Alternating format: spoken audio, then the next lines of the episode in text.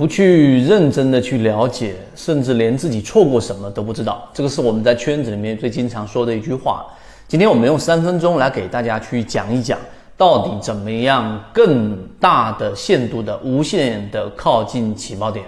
以前我们说过，在国内啊，交易系统里面成完善交易模式的整个系统的，又适应于 A 股，并且我们普通散户交易者也能复制的一个交易模型啊，实际上我们看到的。缠论就是一个非常重要的模型，很多时候我们会忽略它对我们交易的作用。其中有一句话呀，它非常戏谑的在说，叫做“买之前戏，卖之高潮”。这句话听起来，大家可能没有理解这句话的最本质含义是什么，甚至更深入的含义都不清楚。我们圈子一直以来，然后从二零一六年到现在。很多近期的标的，包括我们说金鱼报的一第一期和第三期里面的表现，都出现了百分之十五到百分之三十的上涨，并且都是在一个月内的一种周期。那这种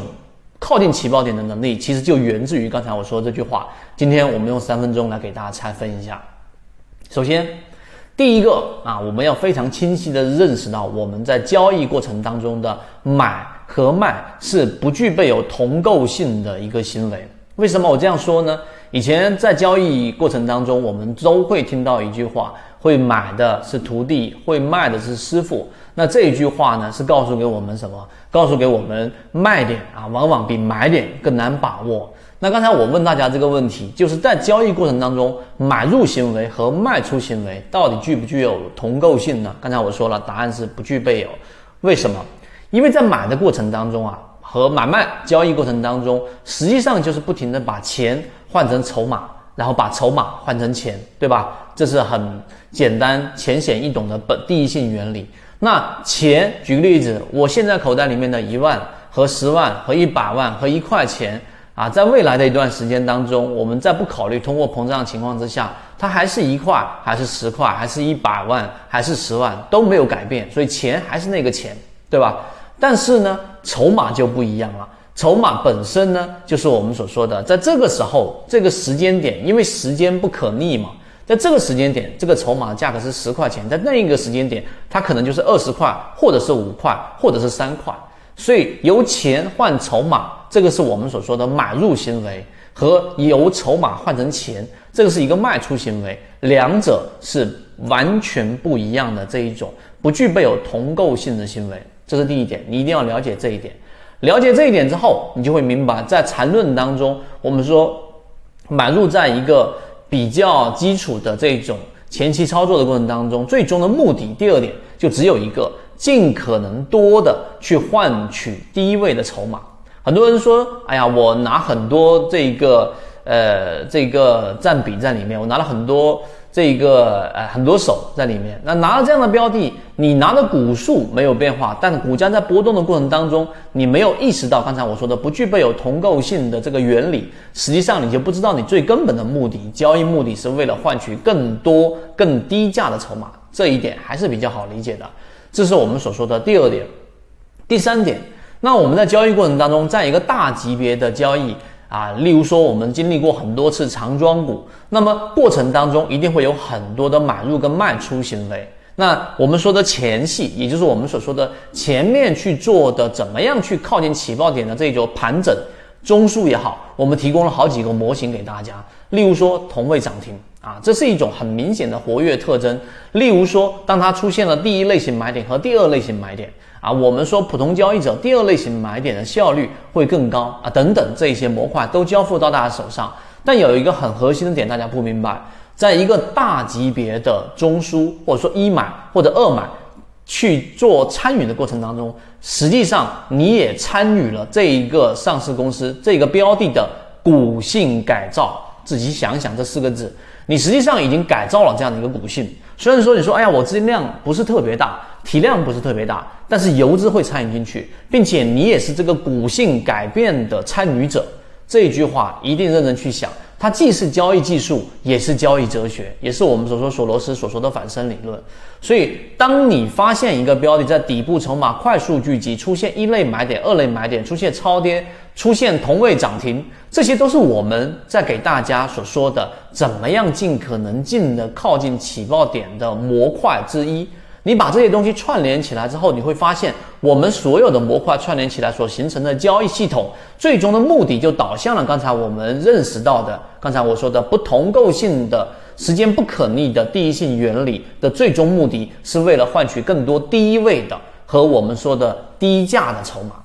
所以我们的模式当中很少给大家提及啊第三类型买点，或者说追强或者扫板的最根本原因是我们的这个模型的基因所决定的。所以，当你明白这个之后，你去看我们交付给大家的《泽西缠论》这个专栏之后，你会有更深的一个理解。所有的十八节我们的这一个专栏航线的课程给大家，最终的目的都是为了导向刚才我所说的这个目的。所以，这个就是为什么我们的自选鱼池和我们自选鱼池的标的能够那么大比例的，不能说全部，一定不是全部，大比例的都靠近一个标的在上涨之前的。这样的一个底部位置，所以你有足够时间建仓，你有足够的时间去进行观察和跟随，并且你有足够高的概率可以拿到好的标的，这是我们圈子教给大家，我认为价值性最高最高的一个思维框架和模型。所以你明白这里之后，你就会知道到底怎么样无限的靠近起爆点。它绝对没有一个公式告诉给你，你只要把公式里面的 A、B、C、D 这几个元素你都符合了，然后你就靠近起爆点，那就不对啊。而是我们刚才所说的，你既了解刚才我说的不同构性，你也建立了我们说最终的目的，因为你投入的时间在哪里，你的目的在哪里，最后你的收获就会在哪里啊。这一句话。你明白了之后，那好，那最后你再去构建我们所说的交易模型、筛选的模块漏斗、技术分析等等这一系列的东西，才能真正的把它我们说灵活运用，最终把你的知识啊，最后转换成你的收益，就是我们说交易过程当中的稳定收益曲线。所以这一系列的内容，其实都是一个我们说很长时间的交易者用很深的这一种啊。甚至交了很多学费，然后拿出了最真诚的一个经验来给大家去做一个交换。交换什么？交换你的交易模型，因为你一定会有你独特的见解投放到我们圈子当中，那么圈子其他人就会有所收获。所以这就是一个我们圈子的这一个发心啊。所以今天我用比较长的时间给大家讲了怎么样无限的靠近起爆点之后，在了解我们所说的这些。啊，航线内容之前这些基础性东西你要明白，所以一季报马上就来了，一季报在四月底就会结束，我们会进行一系列的动作。第一，我们会出现我们的这一个一季报的鱼池，然后鱼池过程当中呢，我们既不推荐股票，我们也不指导买卖，我们和各位不产生利益关系，我们纯粹就是在讲方法和建立交易模型。那鱼池当中就会尽可能的筛选。筛选到我们刚才所说上述的那些内容，既是护城河筛选过的，并且我们认为它非常极限的靠近了起爆点，这样的标的啊，实际上也只有一季报跟三季报才具备。